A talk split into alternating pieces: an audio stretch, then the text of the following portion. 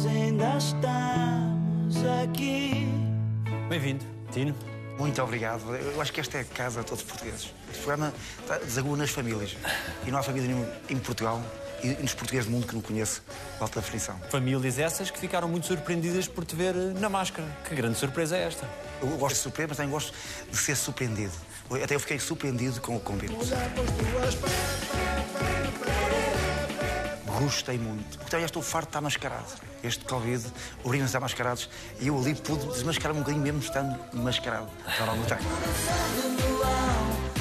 Eu via muito para a televisão, há muito, e nunca vi uma produção e tão profissional, tão junta.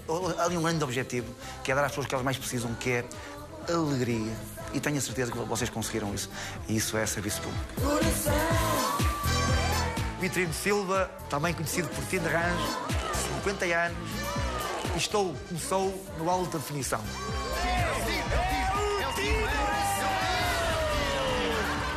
Os 50 anos não te pesam? Não pesam. Eu costumo dizer que estou no meio da vida cheio de vida. E a vida é o caminho que vai do primeiro choro ao último suspiro. É o respirar. Pronto, e eh, não, não custa nada respirar. Agora, claro que procuro o melhor ar para respirar. Não respiro o ar que me metem à frente.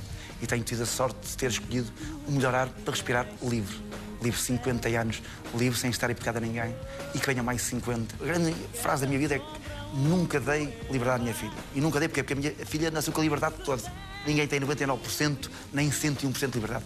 E não vai alguns a pensar que podem mandar na liberdade. Gosto de viajar, gosto de línguas com bacalhau, o meu prato preferido. Gosto de jogar sueca. O que é que foi melhor destes 50 anos? Desses 50 anos foi o ter nascido. Nascido no meio de uma família humilde, numa terra que me prende. Depois também ter uma arte, nesses 50 anos, que me prende ao chão. Eu que sou um homem do chão. Eu, quando digo que gosto da terra, também gosto do ar, mas quando estou no ar, quero pousar na terra. Mesmo na minha profissão, tenho a sorte de trabalhar de botas de pequeira-daço. Portanto, que me simboliza muito porque prende-me ao chão e eu não quero nunca perder este chão. Qual é a primeira memória que tu tens? A primeira memória são as, as minhas primeiras letras. Havia um café em Rãs, que era o café do Zé Correia, e as pessoas iam para o café, os velhotes pedir o jornal para ler. E eu encostava-me à mesa a ver os velhotes a ler o jornal, porque eu pedia o jornal e o senhor não me dava o jornal, porque eu tinha 4, 5 anos e não sabia ler. Como ele me dava o jornal, eu punha-me ao contrário e, e aprendi a ler ao contrário. A minha primeira memória é aprender a ler ao contrário no café do Zé Correia. És o sexto de oito irmãos? Sou o sexto de oito irmãos, fiquei sem pai, tinha 9 anos de idade. E minha mãe eh, teve a sorte de perceber que tinha que dar oito educações diferentes, porque teve oito filhos diferentes. E é isso que nós somos, diferentes, mas muito, muito unidos. Como é que aos 9 anos eh, se lida com a perda do pai? Na altura nem sabia se o meu pai tinha morrido. O meu pai teve um acidente, vi o sino a tocar e sabia que o meu pai tinha morrido, mas eu não acreditava que o meu pai tinha morrido. Pensei, isso deve ser tanga, ah, não, não acontece a mim, não estávamos preparados. Mas eu perguntava onde é que está o meu pai e dizia-me, o, o teu pai está no céu. Meu pai morreu passado 10 dias, foi enterrado, porque na altura os médicos fizeram greve no Hospital São João e só lhe passaram a autópsia, passado 10 dias, porque não havia um médico para passar a autópsia. Já tinha estado, desde o, o dia 10 de fevereiro até 29 a morrer, em coma num corredor de um hospital. Pronto, é a história de um miúdo com 9 anos, que tem um pai que está num corredor à espera da morte, que nem bom quarto vai, e depois de ter morrido, está 10 dias à espera da autópsia, para ser enterrado. Na altura perguntei onde é que está o meu pai é e dizia-me, está no céu, está no céu. E ao funeral eu, eu vejo o meu pai a entrar eh, pela terra dentro. Mas mesmo assim dizia, não, ele nem está no céu, ele não morreu, ele não está na terra, ele não morreu. Eu só percebi que o meu pai tinha morrido quando aos 10 anos fui fazer a comunhão solene e estava a ver os outros pais a tirar fotografias com o- os seus filhos e eu não via o meu pai. E ao meu lado apareceu o Kim e o Neco, os meus irmãos, os meus irmãos mais velhos, e foi aí mesmo que eu percebi que o meu pai tinha morrido. Porque eu tenho certeza que o meu pai estivesse vivo, ia estar a- ali, a, ali a mandar para trás a fotografia. E foi aí que, que caí na real e pronto. E da- daí para cá, gostou muito, pronto, muitas vezes, eh, querer pedir um conselho ao, ao pai e a falta que me fez muitas vezes para onde é que eu vou. Mas nunca me perdi, nunca perdi. Eu costumo dizer que há dois caminhos para tudo, que é o direito e e o à volta. Eu nunca andei às voltas, mesmo sem o, conselho do pai que tinha partido. A coisa que eu mais gosto é quando encontro alguém que conheceu o meu pai. é das coisas mais bonitas em que eu paro. O meu pai era, era uma boa pessoa, um homem muito trabalhador. A grande imagem que eu tenho dele é a ir e a vir de trabalho. E morreu no trabalho. O centro de trabalho, ele era cordoeiro, fazia cordas, cordas para pescadores. Estava a fazer cordas, rebentou uma cabilha de uma máquina, bateu no teto, do teto. Um homem trabalhador, um homem sério, e um homem que um dia queria, aos 70 anos, havia reformado para ajudar os filhos. Porque queria investir nos filhos. A grande imagem que eu tenho dele é que ele queria muito investir nos filhos. E, e partiu.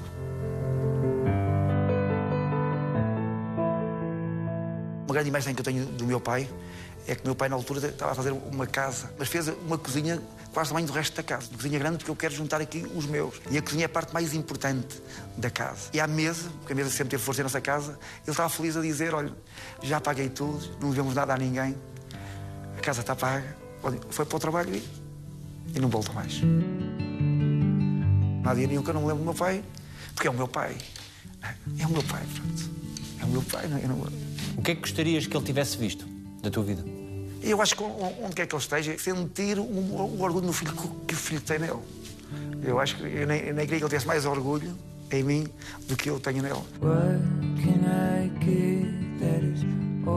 Na altura, eu lembro-me que minha mãe juntou os filhos todos à, à mesa para fazer as partilhas. o pouco que o meu pai tinha, né? E na altura, eu estava lá sentado na mesa e havia uma samarra do meu pai. Eu pego na samarreta e meto entre as pernitas. Na altura era o que eu tinha idade do meu pai, que era a samarra para me cobrir, o relógio para me despertar, para me acordar. E a minha mãe, na altura, falou e disse: uma coisa que o vosso pai deixou para todos: nunca tenham, está a ver, vergonha de dizer que são filhos de neco bilhão. Pronto, e o vosso pai também nunca gostaria de ver a pedir esmola, porque quem pede esmola, pronto, às vezes perde a dignidade. Uma coisa que me doía muito era quando eu era pequeno, eu via o, o meu pai e a minha mãe, quando vinham os senhores fanestais, e o meu pai tinha que baixar o, o chapéu e eu perguntava porque é que não é o, o outro, não é o senhor tal, que baixa o chapéu ao meu pai. E alguém disse, olha, também exigem que levantem o chapéu, mas também exigem que levante à mesma costa. É uma das imagens que eu tenho e na altura num comradia ficava triste e isto tento incutir na minha filha, está a ver que trato todos por igual, que nunca se sinta inferior onde quer que esteja. Nós sempre eh, fomos habituados a respeitar muito o próximo e o simples. Eu sei que nesse dia a nossa mãe ensinou-nos a cavar e ensinou-nos a perceber que se uma pessoa cavasse aquele campo, o campo dos mimos, que pelo menos nunca faltava comida à mesa. E se fôssemos à lenha buscar, a casa teria sempre aquecimento. Porque aquele campo também fez do nosso pai. Ajudou a nossa mãe a criar que não foi sozinha, foi com a ajuda do nosso campo, aqueles oito filhos. Não deixaste de brincar nessa altura para trabalhar? Não, nunca. Não, nós trabalhamos em pequenos, ajudávamos o campo e nós tínhamos touros, tínhamos gado e a minha mãe, como teve sete rapazes seguidos, a semana tinha sete dias, ensinou todos os filhos a cozinhar, à vez, para a nossa ir para o campo, para estar sempre no campo. Claro que fomos crianças que não tivemos medo de, ver, de momentos da vida, temos que ser um bocadinho, mas depois voltar a ser criança. Não deixámos de ser criança, só que às vezes também tínhamos que fazer tarefas, tínhamos que acumular funções. E em cada dia era um que cozinhava? O que é que tu cozinhavas? Eu gosto de comida de panela, gosto de comida com textura, com qualidade, com cor. Cozinhava o que estava por perto e à mão.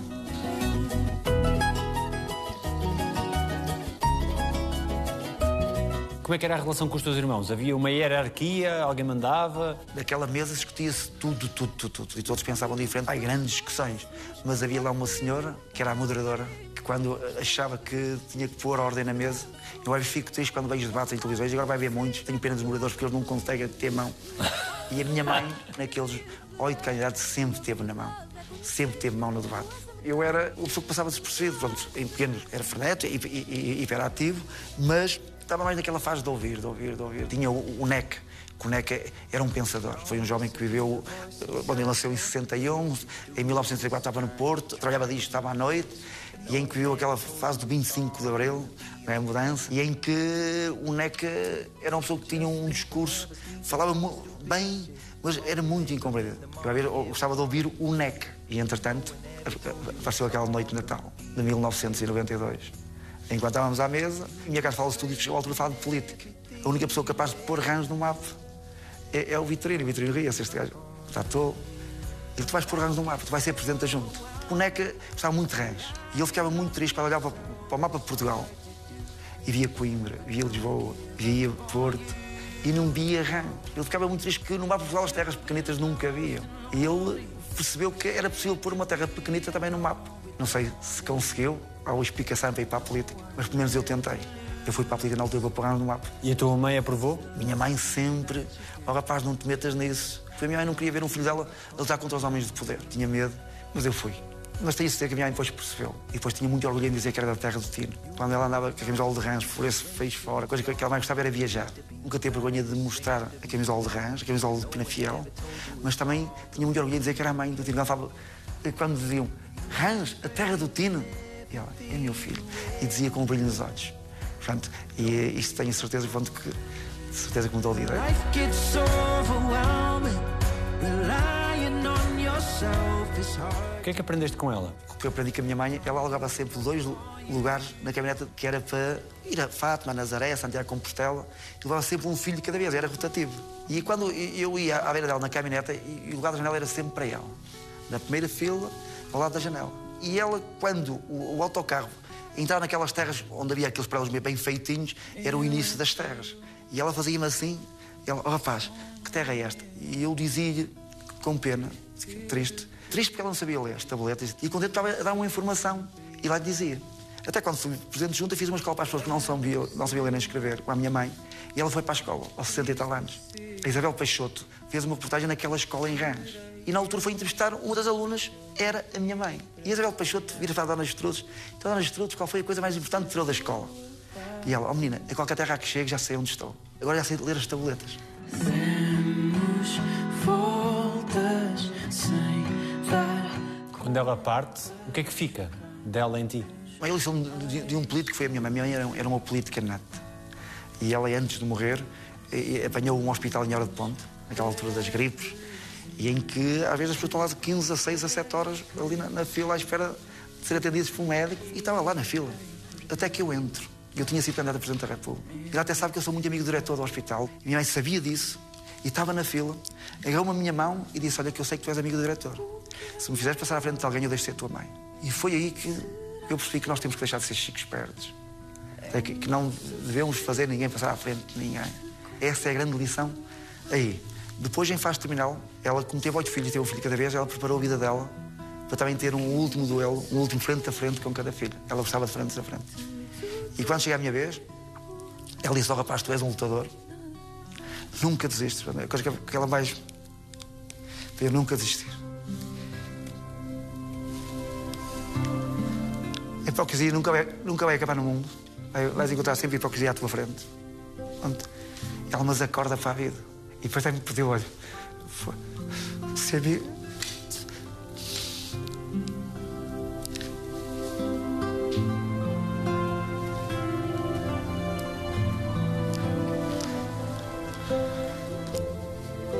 Ela disse: se é a vida da tua mulher, a variação.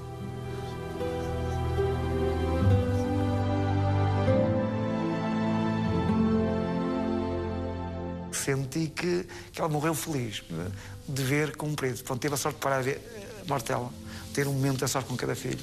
Eu senti que ela era uma mulher feliz, mas feliz, feliz, feliz, feliz, feliz, feliz. Muitas vezes ela me deu conselhos e eh, mas hoje percebo que todos os conselhos que ela me deu, eh, eh, ela estava certa. Já lhe disse isso. Nós às vezes não estamos é no, no- no tempo certo para ouvir aquele conselho. Quando eu, por acaso, te- te- tenho uma relação mu- muito bonita com o tempo, porque o tempo nunca me deixou sozinho. O tempo ensina-nos tanto, tanto, tanto, tanto, tanto, mas tem que ser que é o tempo certo. E muitas vezes, às vezes, não era o meu tempo certo para entender aquilo. Porque era uma geração diferente. Eu hoje penso também diferente, os nossos filhos é que sabem. A, nossa geração, a geração que vem a seguir, educa-nos. E às vezes nós estamos distraídos. Nós temos que dar palco. Eu fico triste quando vejo os políticos deste país não darem palco aos jovens, porque têm medo, porque são melhores, são diferentes. Sabe o que estou a dizer? E olham como concorrência e não. Não podem olhar para os jovens, porque os jovens estão muito mais. É a geração mais preparada. Não esqueça a minha filha, quando acabou a faculdade na FEP, era boa aluna, teve sempre tudo cinco. Até o nono ano, depois 10, 10 primeiro, 10 segundo, exames nacionais, 19.1, sem nunca ter tido muitas explicações. Depois vai para a FEP, para a Faculdade de Economia do Porto, sem nunca ter tido Economia. Inscreveu-se num curso que nunca tinha tido Economia. Ela, eu vou para a Economia por, por isso mesmo, por nunca ter tido. Para ti era essencial que aquilo que lhe podias dar de melhor era essa educação. Ah, foi, porque foi uma altura da vida, da minha vida, em que andava aí nos focos, Globos de Ouro, lembro-se, Globos de Ouro 2001, Noites Marcianas, Herman José, grandes entrevistas, saía com Catarina Furtado, saía, mundo Lisboa, sabe que eu venho de uma aldeia e quando oferto aqui nove meses em Lisboa, de roda no ar, roda no ar. Só que é certo é que depois também chego a Rãs e chego a casa um dia, às quatro e meia da manhã, no meu quarto está a Catarina que tem dois anos, a minha mulher no lado e eu levanto a manta e tento e pensei, estou safo. Até que sinto uma pernita a bater na minha perna. E ouvi, vai embora, pai. E na altura tive que optar. Tive que optar. O que é que ele quis dizer? Eu não quero ser órfão com o pai vivo. Pronto, eu deixei os focos e fui ver a minha filha crescer, investi tudo na minha filha e hoje para mim é uma honra quando ela tira em asta altas distinções. E eu quando digo é com muita honra que me deixo educar por ela. Mas também gostava muito, quando ela me deu tantas alegrias, de um dia lhe poder dar uma grande alegria. E eu acho que a minha tem razão quando diz não desistas. Porque a minha tem sabe que eu, ao não desistir, também posso dar uma grande alegria à geração. Venha seguir. O que é que tu projetavas ser quando eras miúdo e jovem? Uma altura da vida que quis ser padre. Porque eu sempre gostei de uma personagem, um político. Para mim é, é político, portanto, que não fez milagres. O único, o único milagre que ele fez foi subir ao cimo do monte, abrir os braços e falou para todos. E foi percebido, falou simples. E por isso é que o cachimbaram. Que eu gostava daquela imagem de Jesus Cristo subir ao cimo do monte e o é que poder chegar longe, a mensagem. Claro que não há milagres, mas que há o poder da palavra. Eu queria ser padre, vou-te dizer porquê. Porque era criança, tinha 9 anos e fui fazer um jogo do Rãs. Havia o torneio Bola de Neve, até fazia parte lá do plantel. Eu era suplente, mas queria ser suplente que é para poder ir na, no autocarro, que eu queria conhecer terras, não é? E em que um dia vamos ao, ao seminário de Padre Deão, em Ritinte. E chego lá, vejo matraquilhos, snooker, campos de futebol salão, um cor de ténis. Chego a casa e disse, mãe, quero ser padre.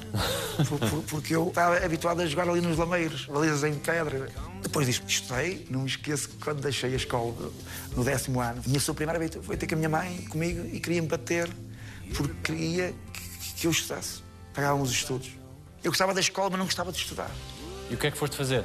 Eu fui para trás dos montes, a calçar, e, e nunca me esqueço que no primeiro dia de trabalho eu chego à praça da aldeia e botam foguetes. E eu perguntei porquê foguetes. Eles chegaram os calceteiros. Trataram-nos com muita nobreza. No meu primeiro dia de trabalho tive direito a foguetes. E íamos começar a obra. Que conselhos é que te foram fundamentais? Por acaso sempre tive a sorte de registrar todos os grandes conselhos. Um dia eu vi um velhote que andava todos os dias para trás e para a frente com os papéis já rompidos a ler sempre a mesma coisa. E eu ganhei coragem e fui ter com o velhote. E posso fazer uma pergunta? Anda a ler sempre a mesma coisa já. E lá, jovem, eu agora leio para esquecer. Eu ainda estou naquela fase que não estou a ler para esquecer. Estou na fase de recolher o trabalho de formiga. Apanho tanto conhecimento de gente que nunca escreveu livro. O grande escritor é a vida. Eu nunca vi a vida a ganhar um Oscar. E eu acho que tenho tido muitos conselhos da vida. A vida tem-me ensinado muito e eu tenho tido a sorte de aqueles conselhos levá-los posso ler quando chegar àquela altura de ler para esquecer que ainda não é o caso. Mas quero que isso aconteça, quero ser velhinho. E um dia gostava de carregar a cultura às costas e pousar o martelo e viver só da cultura. Gosto de escrever, ver futebol, gosto de jogar futebol, passear. Tu, quando és eleito para presidente da Junta de Freguesia de Rãs, com 22 anos, Sim, o que é que isso significou para ti? Na altura ninguém acreditava. Olha o rapazete, coitado. É bom rapaz, mas é novo. E eu dizia, culpa tenho eu ter nascido depois dos outros. Depois dizer, eu só preciso de uma coisa, é ter mais um voto, sou presidente. E as pessoas começaram a perceber aquele discurso. Ganhei logo pai com 60 e tal por cento, quase 70%. E tive que falar ao povo. Eu não estava preparado, não tinha o discurso. E subi à varanda. E a primeira coisa que disse foi, a partir de hoje não há rãs de cima nem rãs de baixo. Há rãs. E quero que a todas as casas vá uma ambulância. E eu fui uh, ter com um senhor que tinha muitos terrenos na freguesia, que era o Pato Pimentel, e, e pedi-lhe para fazer uma variante na terra que é para os caminhões poderem passar. Mas toda a gente dizia que ele nunca dava nada a ninguém, que era conservador. E fui ter com ele e pedi-lhe, na altura, 15 metros, a ver se ele dava 10. Ele vira-se para mim: 15? Ele, não achas que é pouco? Eu, 20. Você estava a dar 20 e as pessoas diziam você não dava nada. Ele sabe que é que não, não dava nada? Porque nunca ninguém veio pedir. Tu és meio político. Tenho coragem de pedir E hoje nós temos lá o infantário, a IPSS, as creches. Rãs tem 200 tal crianças na escola. Rãs tem correios. Rãs tem loja de cidadão. Agora, valeu a pena eu ter subido àquela varanda. Quando foi Presidente, eu disse, vamos rasgar. O futuro está à nossa espera. Pelo amor de Deus, nunca mais ninguém vir para mim e diz Tino, és um gajo muito bom, muito dinâmico, dás conta para ti ser leste, mas não tens curso, que eu não perdoo. Quando te tornas conhecido em todo o país, com aquele abraço, isso mudou alguma coisa em ti? Eu sou a mesma pessoa. Eu, eu sabia que tinha uma missão e sabia que quando chegar à porta do Coliseu, não ia falar para dentro do Coliseu. Sabia que tinha que falar para fora do Coliseu. Eu não quero curso, eu tenho uma arte. Eu sou calceteiro e o partido não pode ser só um partido de gente formada, mas gente que levanta de manhã, gente que é trolha, que é pedreiro, mas que tenha ideias. Dei o abraço, dei o abraço ao Guterres, um abraço sincero, um, um simples calceteiro, um simples engenheiro. Gosto muito, muito de Guterres. O que é que mudou na minha vida? Os focos conheceram-me. Mas também eu sei que os focos, quando o sol brilha demais, ofusca. E também sei que às vezes queriam o meu sangue e também sei que nem a pele eu podia mostrar. Tu continuaste a ter a tua profissão? Sempre calceteiro. Por amor, sou um tatuador de chãos. E também dou formação, de vez em quando dou aulas. O homem culto não é aquele que passa a vida inteira a fazer a mesma coisa a vida inteira para ser o melhor.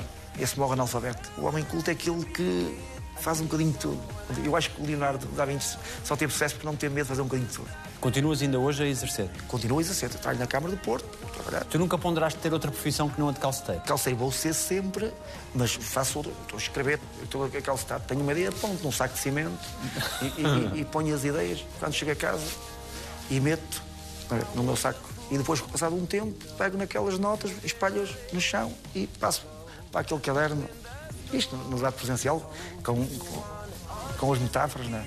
Claro que eu, quando levei a, a, aquele livro para aquele debate presencial, com o nosso presidente, com o meu amigo Marcelo, é? e eu levei as minhas notas, as minhas parábolas, as minhas metáforas. Claro que não era para o Marcelo, que é para as pessoas verem que e tinha que me defender. Tu sentes que parte das 150 mil pessoas que votaram em ti te veem como um deles? E os outros que não votam também gostam muito de mim, só que não podem votar em dois parecidos. Quem é que tem o povo mimoso? É o Tino e o Marcelo. São os dois políticos em Portugal do povo. Andam no povo já há muito tempo. Eu agora vejo muita gente falar do povo, povo, povo, povo. Vamos dar voz ao povo. Estiveram distraídos. Agora dar voz ao povo. Porque estão apertados pelo povo. O povo está sem medo, o povo está livre. O povo tem muito fazer. O povo queria que eu fosse deputado dentro de um partido. Claro que eles não gostaram, não é? O problema do Tino é que é um, é um freelancer. Não chega lá, levado ao colo. Essa foi a grande surpresa, porque é que eles não se aperceberam que o Tino tinha lugar no Parlamento. Sentiste alguma vez um olhar de desdém para contigo? Senti que tiveram medo de me dar uma oportunidade, mesmo sabendo que eu não era nenhum total. E naquela altura, claro que foi a grande imagem em que tentaram, quando eu disse fizeram de mim um preservativo, usaram-me e deitaram-me fora. Mas, mas faz parte do caminho, quando digo depois da dor vem o alívio, e ainda bem que sofri porque o prazer há de estar aí perto. No fundo, no fundo era jogada política porque eles não têm nada contra mim, até gosto, e até sabem que eu tenho razão. Só que pronto, é um que não controlamos. Porque se eu me encostasse, de certeza que ela estava no Parlamento há muito tempo. Só que há gente que se encosta e depois ficam soterrados. E eu neste tempo desencostei-me. E quando disse a volta ia a caminho, um dia vamos nos encontrar lá. Isto não tenho dúvidas nenhuma.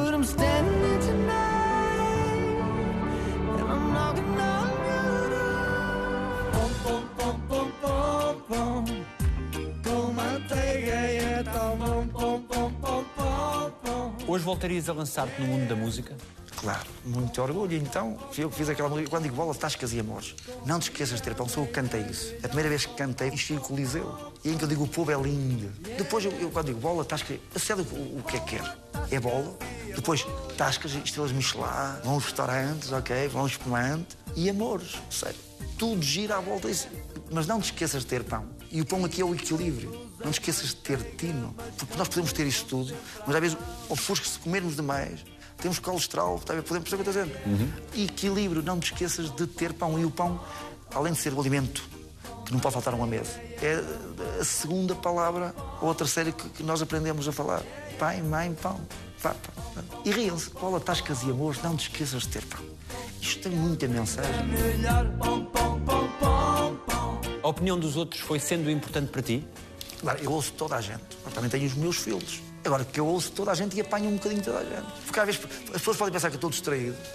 Eu não estou distraído. E às vezes, olha, não me ouviu. Ouvi. Sentes que o teu jeito de ser espontâneo, divertido, desconcerta as pessoas, sobretudo no meio político, não, sa não sabem lidar com essa espontaneidade?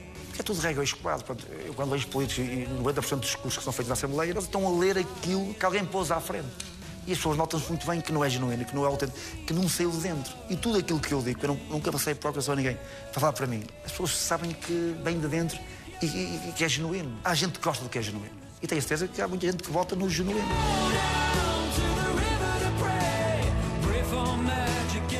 Gosto de ver Portugal ganhar, não gosto de hipocrisia, de fingimentos, não gosto que ninguém pense que é mais que alguém, não gosto de ver Portugal perder.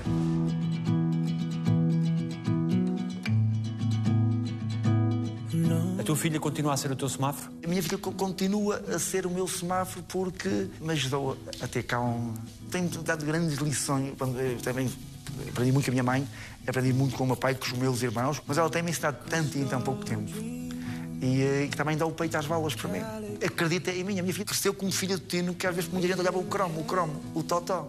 E ela a mirá-los. E ela, quando está comigo, sabe o que é que ela diz, oh, Daniel? Aquela gente, se tivesse a sorte que eu tenho de viver contigo, nem que fosse uma hora sentado num frente a frente, ou numa cadeira do, café, ou numa esplanada, de certeza absoluta tinha uma opinião diferente. Porque há muita gente que tem uma opinião de ti que nunca conversou contigo, nunca esteve à tua frente uma hora a conversar ou a tomar um café. A única coisa que existe entre elas eu, é que eu vivo contigo. Claro que elas também não deixam com toda a gente. Mas se vivessem contigo uma hora, duas horas, três horas, de certeza absoluta tinha uma opinião diferente. Das coisas que mais me arrepiaram foi quando ela aca- acabou a faculdade e que mandou eu recebo uma carta de casa para casa. E eu, que mal é que eu fiz? E ela, pai, gostei muito da escola de Sesão, gostei muito da escola de Valongo, da escola de Penafiel, gostei muito da Faculdade de Porto, mas quero dizer que a partir de hoje eu sou uma cidadã do mundo. E eu pensava que o mundo era Rãs, era Penafiel, era Porto, era Portugal. E eu, a partir daquele momento, fui atrás dela. E hoje digo isto, que sou um cidadão do mundo E ela é o teu mundo. é o meu mundo. A coisa que eu mais gosto em mim é que nunca molhei as asas da minha filha. A coisa que eu mais gosto é vê-la voar. A partir do momento em que ela saiu fora de Portugal e saiu com alta distinção. E a Catarina é um exemplo. Eu sou pai, tenho uma filha. 100% dos meus filhos são imigrantes. Metade dos meus irmãos são imigrantes. Gente que lá fora dá cartas, são bons. Os colegas da minha filha, a geração da minha filha, estão todos imigrantes. Gostaram com ela, têm 24, 25 anos, já 60, 70% são imigrantes. Os políticos que acordem para a vida também. Tem que, também que investam nos nossos. Minha filha, ao final de quatro meses, na Irlanda, ela está na Irlanda, foi logo aumentado. Há pessoas que estão há 30 anos que recebem o ordenado mínimo e que, que tal país é este? É eu ia dizer. E quando digo que nunca molhei as asas à minha filha, que a coisa que eu mais gosto é vê-la voar, mas também gosto muito de ver a minha, a minha filha pousar, porque ninguém consegue voar sempre. E eu, quando ela foi para a Irlanda, prometemos uma coisa um ao outro, acabar com a palavra saudade. A palavra saudade é uma palavra muito portuguesa, mas nem eu tenho saudades dela, nem ela de mim, porque a nossa terra é o mundo, não tem muros nem fronteiras. Baby, our love was beautiful, now it's tragic. Que momentos incríveis é que tu te lembras de ter vivido com ela? O dia mais triste na condição de pai foi no dia em que ela veio da escola, que as colegas queriam ir fazer casting. A um musical de La Féria no Porto. Deixei ir, ela foi lá com, as colegas, fui levá-la e estava à espera dela, das colegas, tinha 9 anos, e ela vinha a chorar. Eu não fiquei, eu quero morrer, eu quero morrer. Mas como ela toda, toda a gente vinha a chorar, centenas de crianças a chorar, a chorar. E eu naquele momento eu prometi que nunca ia mandar ninguém para a fila, nunca ia fazer castings. Foi o dia mais difícil, porque há muita gente com valor. Dei-lhes oportunidades, sabe? cada vez as pessoas a ir para a fila é para serem usadas. Normalmente já sabe quem é que vai para o lugar. Outra história muito engraçada, ela tinha pai 4, 5 anos. Uma coisa que ela fazia sempre, quando eu estava na cama, sempre, ela sempre foi de levantar-se sempre cedo, 7 da manhã, mas a primeira coisa que fazia era saltava da cama, ia para a casa de banho, todos e, e encostava-se aos azulejos da casa de banho. Um dia, ó oh, Catarina, porque é que todos os dias encosta aos azulejos da- casa de banho ela? Ó pai, és mesmo Salerno, ainda não percebes que eu estou a crescer? E a coisa que eu mais gostei foi de ver a minha filha crescer devagarinho. Ela hoje está onde está, mas nunca quis crescer muito devagarinho. Outra história foi na altura de Morangos com Açúcar, em que nós fazíamos um jogo, eu e a Catarina, queria ver quem adormece quem. Nós temos um restaurante, embaixo que é o Correio, em Balongo, e eu ficava em cima, e ela não tinha escola e gosta de levantar eu ia para cima a adormecê-la. Não era ver quem adormecia quem, era ver quem adormece quem. Durante anos fizemos isso, nunca, nunca sabemos quem ganhou. Mas quando estávamos a fazer este jogo, ver quem adormece quem, tinha, eu tinha o comando, ele a ver o comando e morando com o e há uma cena que é um charro, parece um charro à baila, um charro. Ele tinha pai 9 anos ou 10, e eu tento apanhar o comando, meto o comando assim, ela apanha-me a mão, apanha-me o comando e disse: Achas tu que eu não sei muito bem o que é ficção e o que é a realidade. Para mim, histórias tão pequeninas, mas que, que eu vou levar para a vida, vou levar para a vida. O que é que ela já te disse de mais marcante? O mais marcante é que ela eh, foi sempre a minha representante. Mesmo quando eu venho aos programas de televisão, disse sempre presente. O mais, com mais é que nunca teve vergonha do pai, acredita muito no pai e sabe que o sucesso dela é só dela. A escola. Eu nunca fui ter com o professor à escola da Catarina. Porque ela sempre foi encarregada de educação. Sempre foi responsável desde a Catarina. Porque às vezes há pais que vão atrapalhar os professores. Os professores já têm tanta coisa que fazer. E depois ainda tem que atrair os pais. E dei sempre liberdade aos professores. E, e agradeço muito aos professores porque elas ajudaram a ter sucesso. E depois uma gosto dela como, como estudante. É que ela não estuda para ela, estuda para ajudar. Minha mãe gostava muito de uma frase da Madre Teresa que ela está. Fazer bem sem a quem? A Catarina estuda para repartir o, o, seu saber. Catarina é uma interessada com muito interesse. E depois também tem muito orgulho na terra, nas raízes. Ainda chega a Presidente da Junta de Range. Eu desse Portugal apanhasse uma Catarina. Catarina, no cadeirão aqui na Católica, em Lisboa, acabou com 20 ética e social. Nós temos de ter políticos no Parlamento que tenham 20 ética e social. E também sei que muito daquele vinho também é meu, é da Céu, é da minha mãe, é da, da, da avó Cristiana, porque a melhor escola vem ali dentro e a ética espacial começa no berço. Há políticos que se tivessem um 10, não vou dizer um 20, um 10. Ui, Portugal só tinha a ganhar. Quais são os teus hobbies? Olha, eu gosto de escrever, eu gosto muito de caminhar, gosto muito de ver televisão. O que é que vês? Gosto muito de documentários. Gosto de futebol. Também gosto muito de um canal que é o Canal do Parlamento. E gostava muito de um dia que aquele canal do Parlamento roubasse a audiência aos outros canais. Porque é o canal onde está lá a discutir o, o país. E tenho a certeza que um dia, se o Parlamento tiver tino, o share do canal Parlamento vai aumentar. Isto não tenho dúvidas nenhumas. Que coisa fizeste na vida que mais medo te deu? A gente tem medo de casar. Adorei, adorei dar esse passo. Choraste? Chorei. Claro que é um dia muito importante, não é? Nas nossas vidas, aquele dia em que sou solteiro, bom, no outro dia, outra responsabilidade, não é? És um homem romântico. Ai, sou, sou, sou um homem romântico. sou romântico por impulso. Não, opa, porque não, não vivo muito. Olha, dia São Valentim, e vão todos. É, o meu romantismo é uma forma muito. É, muito única. Portanto, somos. E é uma coisa muito nossa. É fácil para a tua mulher lidar contigo? Claro que ela chateia-se muito mais, porque é muito protetor. É tipo Merkel a proteger os alemães. Portanto, ela gosta muito de mim. E às vezes pronto, não compreende que eu estou a mirá-los ao longe. Ela pensa que eles estão a gozá-lo e não tenho um jogo de cintura. Compreendo, dói-se, porque no fundo, no fundo, somos vanca, uma coisa curiosa que é tu dizeres que a Catarina é imune a disserem que o pai é cromo, ou totó, etc. A tua mulher tem também essa preocupação que os outros olhem para ti. Essa consciência de que os outros podem ter essa opinião sobre ti, tu tiveste-a sempre? Sempre, sempre, sempre, sempre. Em pequeno, minha mãe teve oito filhos. Em pequenos, ninguém fez pouco de filho de neco, colhão ainda são estrudos. Acham vocês agora, mundo, levar para o mundo, que vão fazer pouco de mim ou de algum filho de neco, colhão. Nem tu te sentes diminuído com esses olhares? Eu não, eu,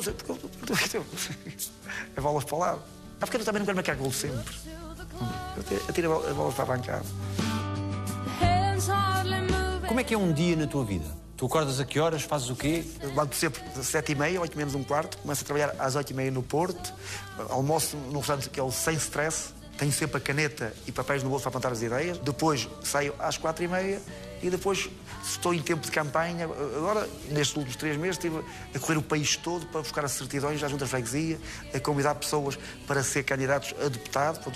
O, RIR tem um albará que é do tamanho dos outros albará, do PST, e em que tenho listas em todo o país, em todo o mundo. Nesta altura do campeonato tenho que dedicar mais à política. Mas o meu dia é sempre, sempre a correr, sempre é um dia cheio. Uma coisa que me dá muito gozo nesses 50 anos, no meio da vida cheia de vida, é que nunca me cansei.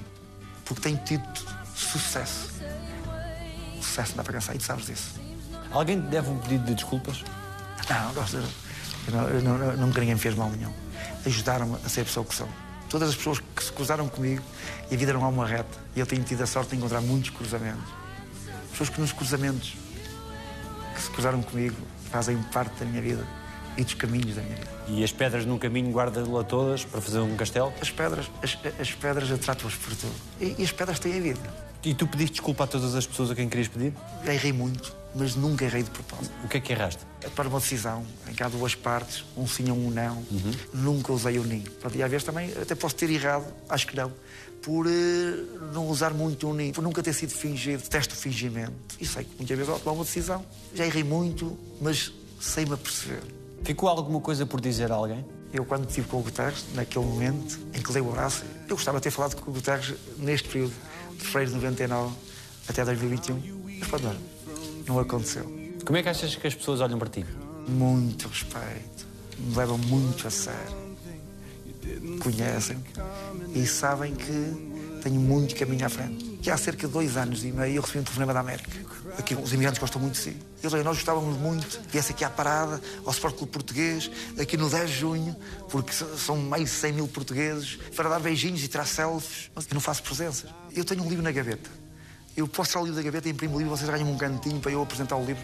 E assim foi. Eu vou no avião e vejo o Atlântico. Pensava que a América era tão longe. E passadas sete horas estávamos lá do outro lado e não há nenhum país ali à nossa frente. Mas a minha filha disse em Nova Iorque existe a maior biblioteca pública do mundo. Tu podias doar o primeiro.